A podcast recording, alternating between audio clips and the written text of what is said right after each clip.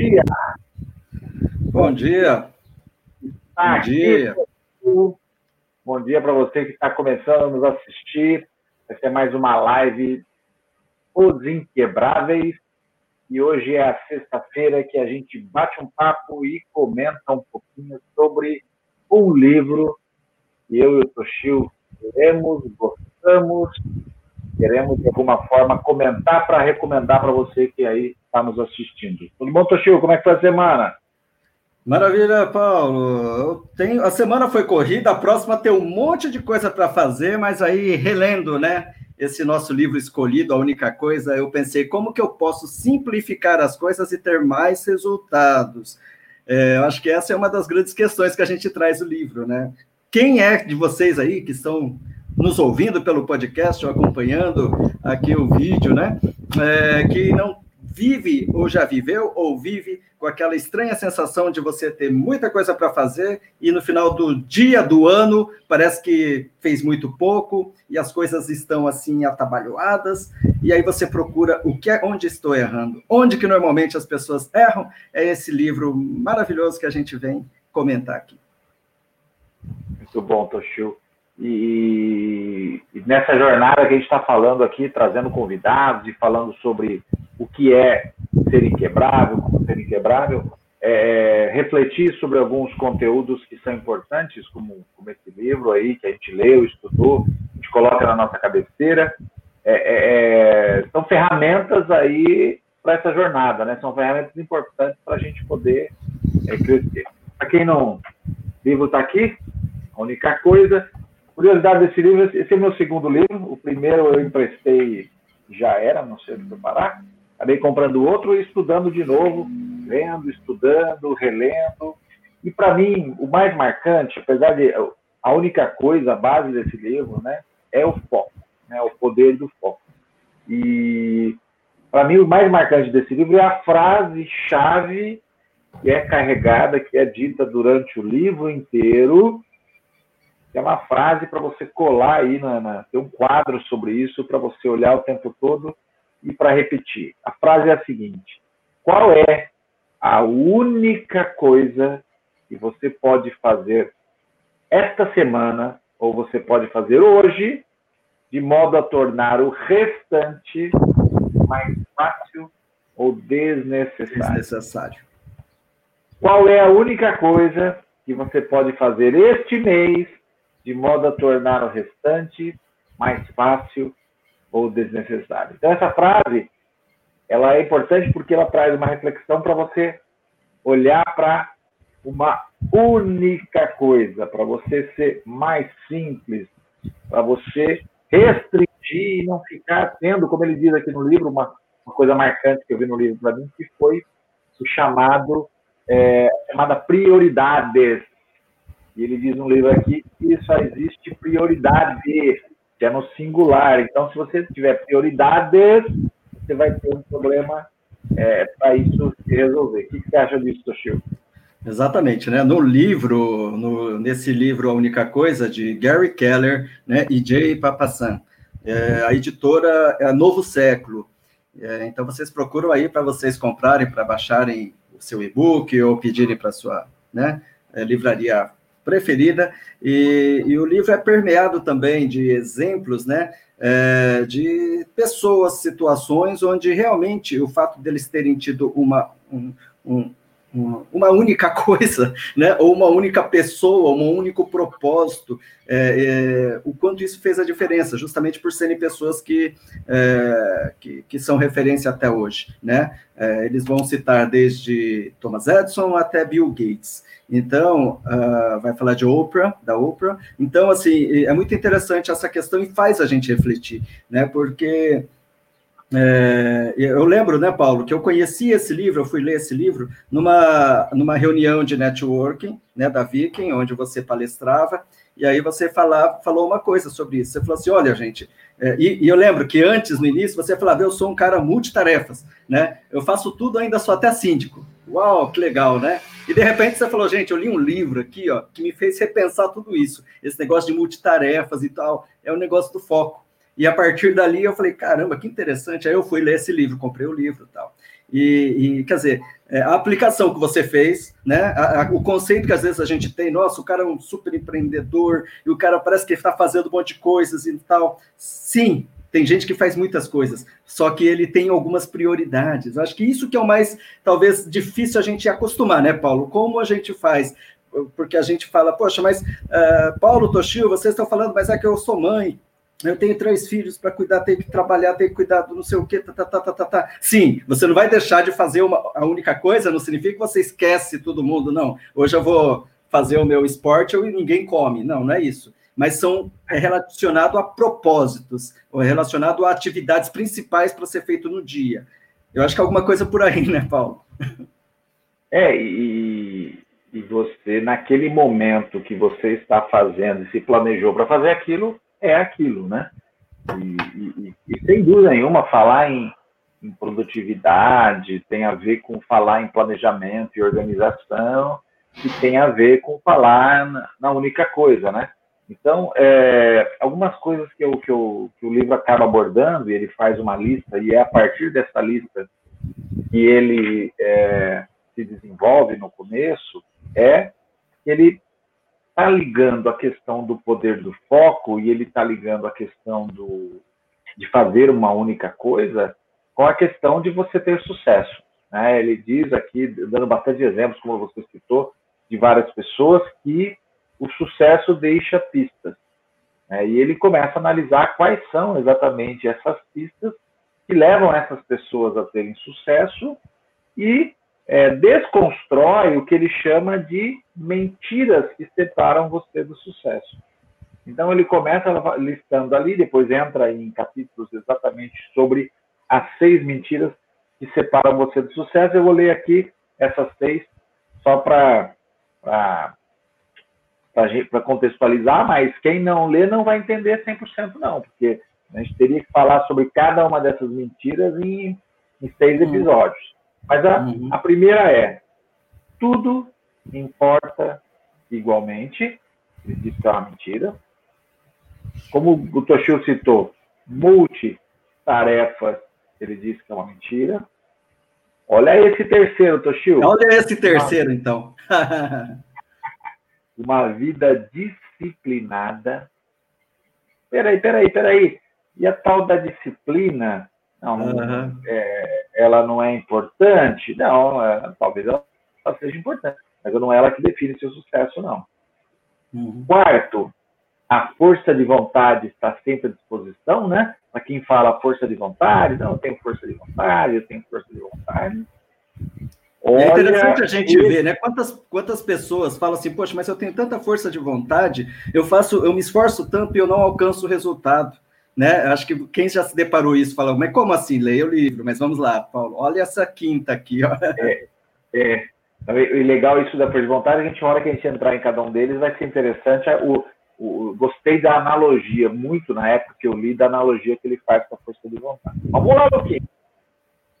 Uma vida balanceada. E aqui ele está falando de equilíbrio. Uhum. Imagina quando você diz assim: ah, mas eu, ah, precisamos buscar o equilíbrio na vida. Ele diz que isso aí é uma mentira que separa você do sucesso. Sim. Vai se aprofundar nisso. E o sexto é que o que é grande é ruim. Esse aqui a gente tem que entrar um pouquinho aí para ver. Mas vamos, vamos, vamos pegar e falar assim: tudo importa igualmente. E ele, o que ele quer dizer com isso?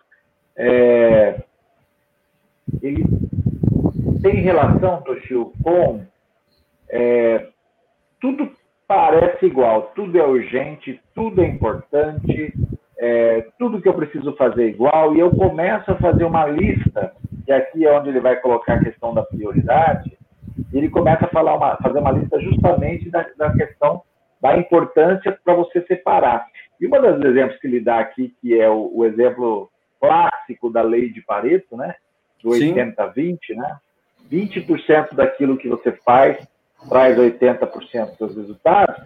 E ele, e ele leva aqui ao extremo. Ele diz assim: é muito mais que isso. É muito mais do que, do que, do que os 80%. Na verdade, você faz muito menos e te leva a, a, a, a 90%, 95%. E aí ele começa a dizer que uma boa ideia para você é você ser simples, uma boa ideia para você você ir ao extremo em relação à lei de Pareto. É, é, tudo importa igualmente? Não, então você tem que aprender a dizer não. É o clássico, diga não. É, e aí, quando você começa a se gerenciar, dizendo, ó, ok, está tudo feito, e necessariamente é, nós não podemos ficar nesse jogo de que eu fiz, fiz uhum. isso, fiz isso, fiz isso, tem uma lista de coisas que eu fiz, que significa que então é, eu vou ter sucesso por isso. Por quê? Porque nem tudo importa uhum. igualmente. Então você tem que saber separar e tem que saber a, a, a ser simples. Então aqui ele, ele tenta desmistificar, por exemplo, o desespero que você tem quando você acumula muito tarefas, você tem muita coisa para fazer e você não consegue separar apenas o que é importante para aquele dia. E aí, quando ele volta, a frase clássica que é, é o que você, como é que é a frase mesmo? Qual é a única coisa que você pode fazer hoje de modo a tornar o restante mais fácil ou, ou desnecessário? Olha que reflexão. Imagina eu parar hoje e pensar qual é a única coisa que eu tenho que fazer que vai tornar desnecessária outra coisa. Exatamente, acho que esse é um, é, esse é um grande desafio, né, o de simplificar, né, de da gente buscar é, a, o, o, cerne das coisas, né, porque quando a gente fala, muitas vezes a pessoa tá, é, ela entra às vezes num, numa estafa, num estresse acumulado numa estafa, é justamente porque ela ela está perdida, né, em tantas atividades e às vezes até coisas que ela gosta, né, Paulo? Então, às vezes a pessoa está fazendo várias coisas até que ela gosta, só que chega num certo ponto e fala, tá, mas o que está fazendo sentido? Às vezes é justamente pela, porque a gente é engolido pelas atividades, pelo dia a dia, e às vezes a gente esquece de tentar lembrar e refletir e pensar, poxa, mas qual a importância disso real? Por que isso faz é importante para a minha vida? Né? É, vai fazer diferença para mim? E, e, às vezes a pessoa esquece disso. E quando ela lembra, ou quando ela foca, ela começa então a falar, poxa, ah, tá. Aí é nesse momento que faz sentido, ela gera novamente uma energia para continuar seguindo em frente. Esse negócio da única coisa é tão interessante que eu mudei até o cenário, né? Normalmente eu tô eu aqui, o fundo, eu deixei o fundo branco, a única coisa. Hoje é só o Toshio de vermelho para lembrar. Mostra mais uma vez o livro aí, Paulo. a única coisa, tá, gente? Então, é, vocês viram que, que essa reflexão aí, ela é profunda, mas tem mais coisa aí, Paulo mais coisa aí, porque são reflexões pesadas, né? Aí o segundo é realmente falar de multitarefas, né? Falar sobre. É, ele começa com uma frase bem interessante que diz assim: fazer duas coisas ao mesmo tempo é não fazer nenhuma delas. Então, uhum. se fazer a coisa mais importante é o mais importante, por que, que você tentaria fazer qualquer outra coisa ao mesmo tempo? Né? Então, ele começa a citar autores, começa a citar aí várias situações, e o interessante é que ele traz vários estudos também, ele fala sobre canais cerebrais, e ele prova aí, é, através de, de, de, várias coisas, que, de vários estudos, várias citações, que não funciona ser multitarefa, e ser multitarefa, tentar fazer várias coisas ao mesmo tempo, você vai ser menos produtivo e isso vai te distanciar do sucesso porque você se distrair é natural, natural você se distrair, né? É, só que fazer mais de uma coisa de uma vez, você vai te causar um prejuízo, porque vai te prejudicar os resultados. Distrair prejudica os resultados. Então não, não tem muito segredo. Né? Eu acho que é... se a gente é. for fazer uma, uma analogia mais simples, né? É igual o cara que, sei lá, você vai para um restaurante, pega, um prato delicioso e enquanto você está comendo, você está lá vendo, respondendo, fazendo alguma coisa. Você não está, você está respondendo uma coisa e está deixando de apreciar, às vezes, aquilo pelo qual você foi no restaurante poder se alimentar naquele momento. Ou então, vai simples, gente. Você está beijando alguém, acho que isso nunca aconteceu com vocês, né? De repente você está beijando alguém pensando na conta a pagar, no que tem que fazer depois. E se isso estiver muito constante, você tem que pensar: peraí, você que está com o pensamento errado, você está com a pessoa errada. Ou qual que é o seu verdadeiro desejo? Não tem como você estar é, namorando pensando em outras coisas. A maioria de vocês, quando vocês estão realmente apaixonados, não estão pensando. Naquele momento, a única coisa é, é, são aqueles segundos, é o lábio colado, é o, é, é, é o olho no olho, não é? Então, é, quando isso perde, desconecta, isso se torna uma rotina. Então, peraí, qual o sentido de estar acontecendo? O que está acontecendo para que isso tenha perdido o sabor original? Então, acho que vale uma reflexão para a vida, né? não só em negócios. Perfeito. E, e, quando a gente fala sobre isso, Toshio, e sobre ser multitarefa, você está fazendo uma coisa ao mesmo tempo, você, ao mesmo tempo, faz duas ou três coisas e você vai chaveando, vai mudando. Faço isso agora, para, dou uma paradinha, faço isso, dou uma paradinha, faço isso. E já há muitos estudos mostrando que você leva um tempo para você se conectar e aí você vai perder. Então você acha que fazer duas ou três coisas ao mesmo tempo te leva mais rápido ao resultado, mas te distancia cada vez mais desse resultado. Fazer uma única coisa, estar focado nisso, terminar essa tarefa e ir para a próxima, realmente te leva a um resultado mais rápido e melhor. É, quando a gente olha aqueles o sem parar da vida, né? É, essa tecnologia que você está na rodovia e você já passa direto, eu lembro sempre também de uma das reuniões de network que a gente fabulosas que a gente já participou né, na Viking, é, de um de um é, empresário que ele falava que ele tinha investido numa época em, em frotas né, de, de caminhão para fazer frete, ele falava assim, poxa vida, é, quando eu comecei a colocar né, esses aplicativos para poder pagar diretamente sem parar, assim, a economia que eu tive, porque o que o caminhão gasta na hora que ele tem que frear e depois é, para, que ele parece um minutinho para pagar o troco, e depois é, o gasto da gasolina para ele começar a primeira, segunda, terceira marcha de novo. Então, assim, é, o quanto o fato de não ficar parando, aquilo ganhava tempo e muito dinheiro. É mais ou menos isso aí, né? Essas distrações, às vezes você, opa, parou aqui, aí até você retomar, lembrar o que, aí esquece alguma coisa. Né? Mas está ótimo. Sem dúvida, sem dúvida, Toshio. E próxima mentira, uma vida disciplinada. Peraí, peraí, peraí, vou ter que ah. ser indisciplinado, né? E, e, e, o que ele quer mostrar é que simplesmente a gente não precisa ter mais disciplina do que já temos, e não é essa questão da disciplina que te distancia do sucesso. Então, essa busca é desenfreada pelo exagero da disciplina, a não ser que seja algo natural em você, que você já faça porque é mais metódico, você gosta de fazer de uma forma, mas você não precisa ficar se culpando, né? É, para ser disciplinado, porque é isso que vai te levar ao sucesso.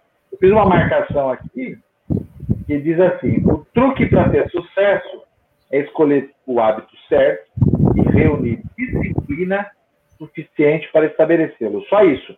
Não precisa mais disciplina do que isso. Menos é mais, hein? Menos é mais, é isso aí. A disciplina certa dura bastante e os hábitos são chatos apenas no início. Com o tempo, hábitos tornam-se cada vez mais fáceis de manter. Então, é, tem a ver com hábito, né? tem a ver com a formação de hábito, tem a ver com as teorias sobre o tempo é necessário para você se formar o hábito. Aqui ele cita uma teoria dos 66 dias da formação do hábito, né? É, existe a teoria dos 21 dias, e uma que eu adotei, que eu gostei bastante, é a teoria dos 30 dividido em três etapas: 10, 10 e 10. é um outro essa livro. eu não conheço, essa eu não conhecia. É. é um outro livro que, quem sabe, a gente fala num outro episódio, que é O Milagre da Manhã. Muito bom esse livro também. É, e, e, assim, final, as boas ideias que ele deixa aqui, ó, não seja uma pessoa disciplinada, construa um hábito por vez. Não significa que você não vai ter o mínimo de disciplina para criar um hábito, construir um hábito, né? E dar ao hábito o tempo suficiente para ele fazer parte da sua vida. Então, de novo, é, tente estabelecer um único hábito para você construir, só vai passar para o próximo hábito se esse for bem construído. É, tem uma frase nesse capítulo específico, Paulo, que eu gostei bastante, né? Um parágrafo, na verdade, né? Ele, que, que isso, é, é esses negócios, né? Esses livros bons, eles explodem a cabeça da gente, né? Mas vamos lá. Ele fala ali, ó, você não precisa ser uma pessoa disciplinada para ter sucesso. Como assim, né? Mas, na verdade, você pode ter sucesso com menos disciplina do que pensa. Olha que maravilha, hein? Fiquei feliz.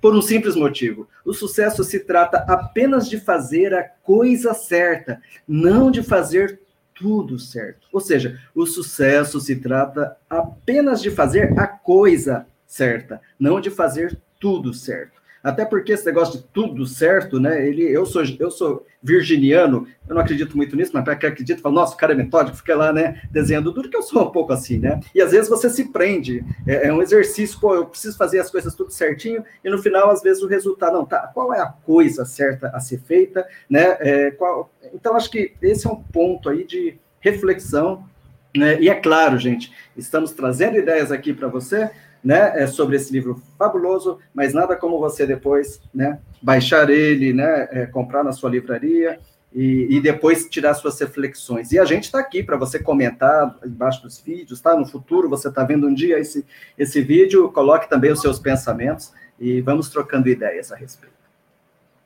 Muito bom.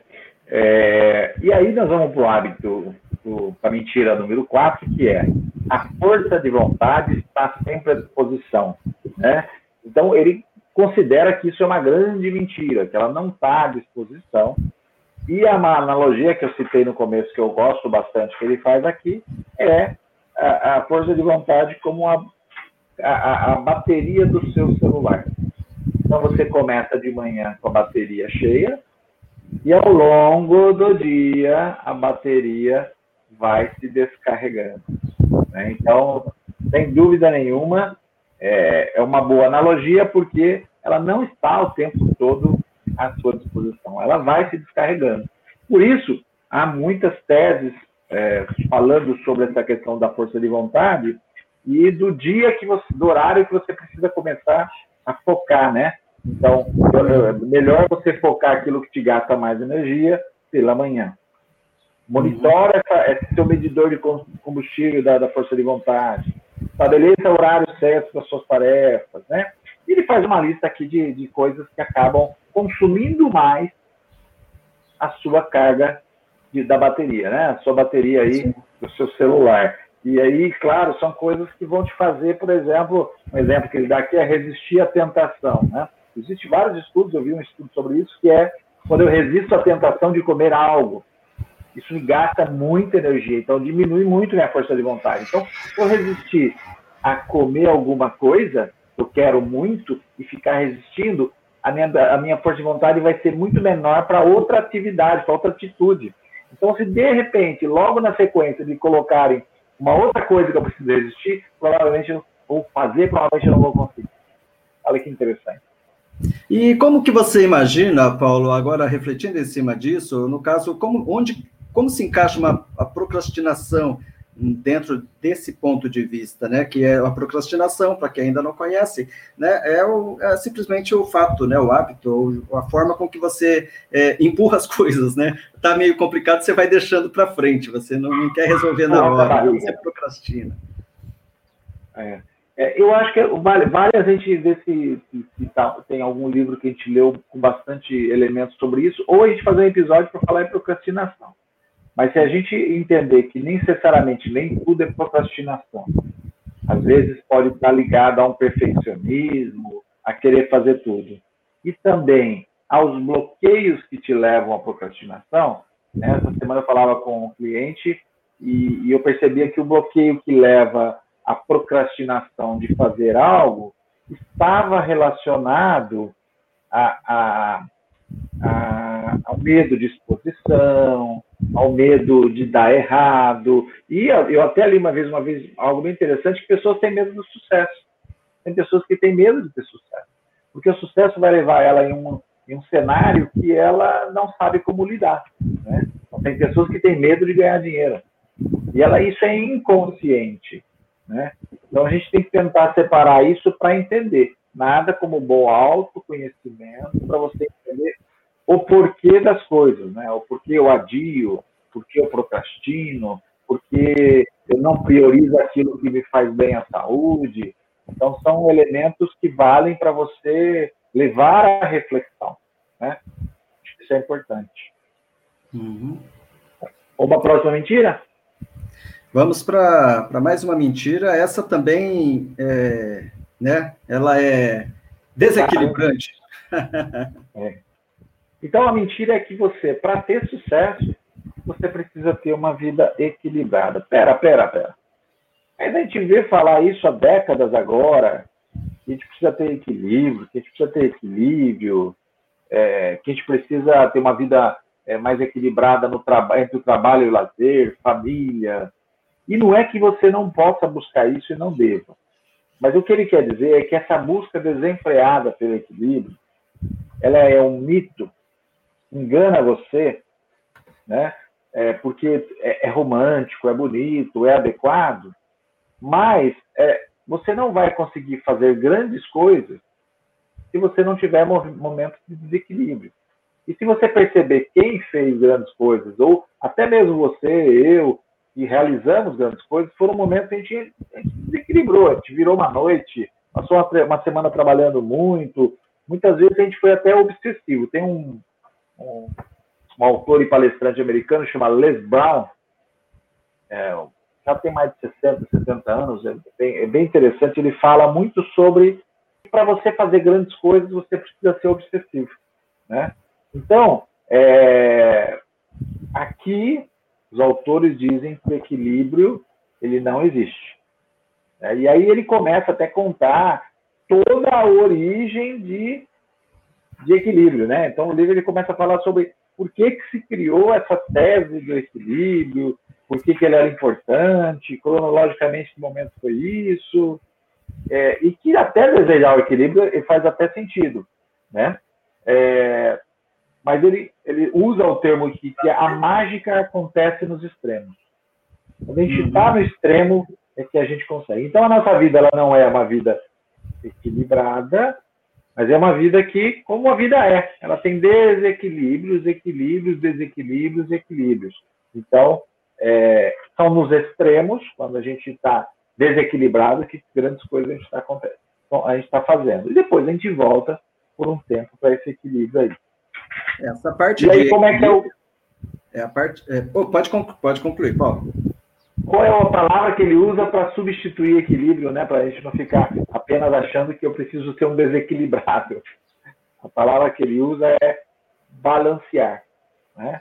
Eu preciso o tempo todo buscar se balancear. Eu vou balanceando, né? Não significa que eu não vou ter é, mudanças e extremos. Mas fala aí, Toshio. É, na verdade, né, é a mesma coisa de você falar assim, ó, eu estou buscando equilíbrio, então eu quero ficar assim. Na verdade, ele diz que não é para você ficar assim, né, é para você estar, tá, opa, aqui, aqui. E isso também é bom, né?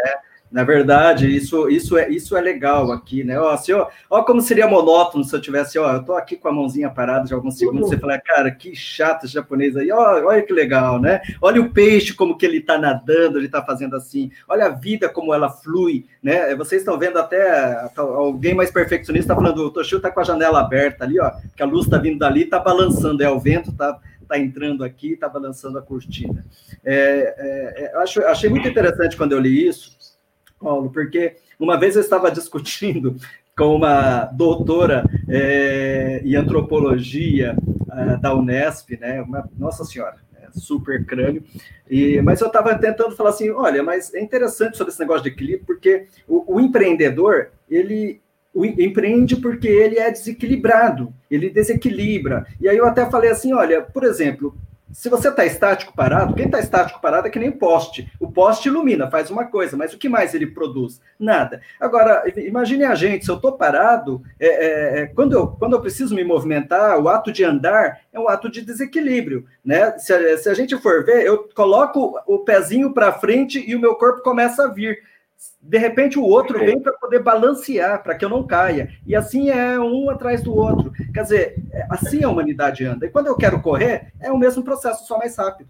Então, é, eu estava fazendo essa comparação, né, de que até que ponto, né, o, o, é, o equilibrar, né, é, ele realmente produz alguma coisa e o quanto o desequilíbrio faz a gente se mover, né? Baseado, é, a gente estava discutindo baseado em coisas simples, mas ela, é, como ótima doutora que é, falou, tá, mas quais as fontes para buscar? Isso é a sua percepção, mas quais as fontes? E o livro, ele traz uma reflexão, porque esse livro, gente, não é só também que o autor pensou e escreveu, ele coloca dados, ele coloca estudos, né? Isso corrobora bastante as teses que ele explica ali, tá? Então, acho, achei muito interessante também essa questão, né, de que a gente é, é, existe o termo, né? Vamos buscar o equilíbrio da vida. Também não está errado. O que ele está promovendo aí é você é, tomar cuidado para não pensar que a vida certa, maravilhosa, é uma calmaria. Isso não existe. Isso só existe depois que você, infelizmente, parte daqui para o outro mundo, que aí é, é uma coisa só, né? Enquanto isso, a gente Está batendo o coraçãozinho, graças a Deus. Vamos lá.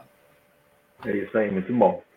E para finalizar aqui, batemos o nosso tempo aqui, a mentira número 6 que ele coloca que te impede no sucesso é que grande é ruim, né? Mas vamos tentar explicar um pouco isso. Eu concordo. Eu, no, eu, eu, nos meus 1,57m concordo.Esse negócio de grande é ruim. Ó, pequenininho assim tá bom demais. 1,57m e meio. E meio, é. Mas, é, é, e aí nós falamos um pouquinho sobre isso na procrastinação, quando a gente fez um recorte sobre a procrastinação, é que é, muitas vezes, se você teme o grande, você teme o grande sucesso, se você teme algo que é grandioso, a sua tendência natural como ser humano é evitar. E quando você evita, você vai sabotar todos os seus esforços para você alcançar. Então, é quando você, inconsciente, no inconsciente, inconscientemente, você tem um temor desse sucesso, porque o sucesso, muitas vezes, você não sabe o que você vai encontrar por lá. E aí, é, conscientemente, você acredita que está em direção a ele, fazendo tudo, mas no seu inconsciente você está criando aí sabotadores, coisas que te impedem a chegar lá. E ele diz que para você poder é, atingir grandes coisas, você tem que atingir resultados ordinários, é, você tem que ter uma atitude, e essa atitude é, requer esse pensamento grandioso. Um dos exemplos que eu gostei muito que ele deu no livro aqui, ele deu vários, né? É, foi da J.K. Rowling, que concebeu aí todos os sete livros aí, acho que foi sete livros do Harry Potter, né, J.K. Rowling. E quando ela, e quem assistiu o filme da história dela, que é muito interessante, quando ela concebeu os sete livros, ela concebeu todos antes. Ela não pensou assim, eu vou escrever um livro Aí eu vou tentar publicar esse livro. Se esse livro der certo, eu vou publicar o número 2, o número 3, o número 4. Não, ela concebeu todos esses livros antes. Quando ela concebeu todos esses livros antes, para quem conhece a história dela, sabe que ela estava vivendo de ajuda do governo. Com a filhinha dela, acho que é filhinha, se não me engano, é, é, não sabendo o que ia comer no dia seguinte, vivendo sem nada. E ela já estava criando, pensando grande, pensando em sete livros naquele momento. Então, você tem que, para realizar grandes coisas, você tem que pensar de forma grandiosa, né? Isso vai te levar a resultados extraordinários. E é, você tem que entender que existem sabotadores para pensar grande, para pensar em sucesso. Pode ser que você tenha medo e isso está inconsciente. Então ele fala para você não se limitar àquilo que você conhece, né? Ele chama de ao cardápio, para você ser usado e para você não ter medo de fracassar. Talvez tem pessoas que têm medo de pensar grande demais. Poxa, porque uma vez eu pensei grande demais e fracassei. E aí eu deixo de pensar grande. Hum. E aí eu começo a pensar pequeno e eu começo a diminuir a minha vida. Uhum. Então ele fala: mire alto, seja ousado. É, é, essa questão do, do, do medo, né, do, de uma experiência que teve, justamente porque às vezes a gente não quer se defrontar ou não fomos treinados para isso, para entender o que causou, né, aquele erro. Olha, eu sonhei, daquela vez eu tentei, poxa, eu, eu queria, e aí eu fiz, saí do emprego, abri o um negócio, eu fui fazer tal coisa, não deu certo, bem que me falaram que ia dar errado, tá, mas tudo bem. O que que dali, listinha, gente, listinha de papel, coisa simples, dividido meio a meio, o que deu certo e o que deu mais e menos. O que, que é positivo e o que foi negativo. Olha, eu acertei isso, acertei aquilo, tal, errei aqui, aqui, aqui. Bacana. Significa que se você voltasse a fazer a mesma coisa, errando menos aqueles pontos, você teria mais chance de ter sucesso? Sim. Ou seja, é, se você tirou uma nota aí 7, 5 aí na, na sua provinha e falasse, poxa, eu errei essa, essas cinco questões. Tá, então agora que você sabe o que, que elas são, se voltasse a ser mais ou menos uma prova assim, a sua chance seria de acertar mais?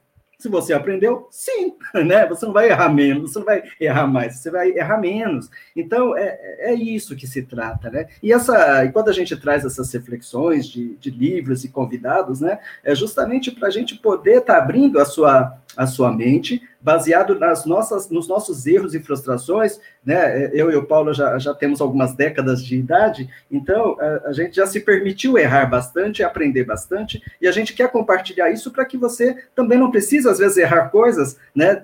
Das coisas que os nossos convidados já trazem. De repente você está no meio do processo e falou: opa, peraí, eu preciso repensar nisso aqui. Então, às vezes, você consegue corrigir, consegue gastar menos energia, doer menos, tá? Doer faz parte da vida, quer dizer, a injeção não é legal, mas às vezes tem que tomar, tá? Só que aquela dorzinha é, é, é pequena, baseada na, na, na, nos benefícios que isso traz. Então, a gente vem aqui para te cutucar, como, né, Paulo? Como se fossem agulhinhas aqui. É. Eu já estou falando bastante. Eu vou estar tá aqui, ó. Vocês estão servidos de um café. Vocês estão, ó, eu vou pegar um café na nossa caneca dos inquebráveis, porque o dia está começando, com muita informação.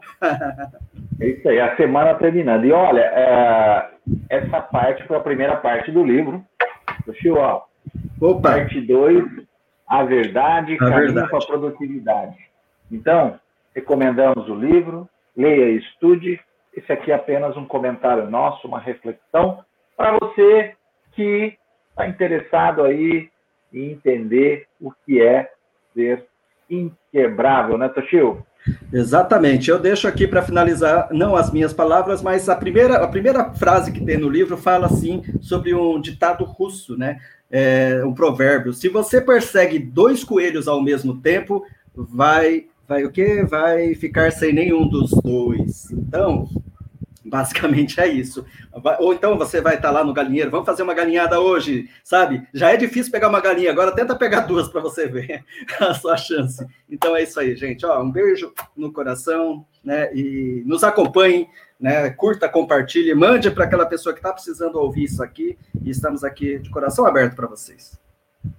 Valeu, Toshio, obrigado. Um abraço, bom final de semana para você e um bom dia de trabalho.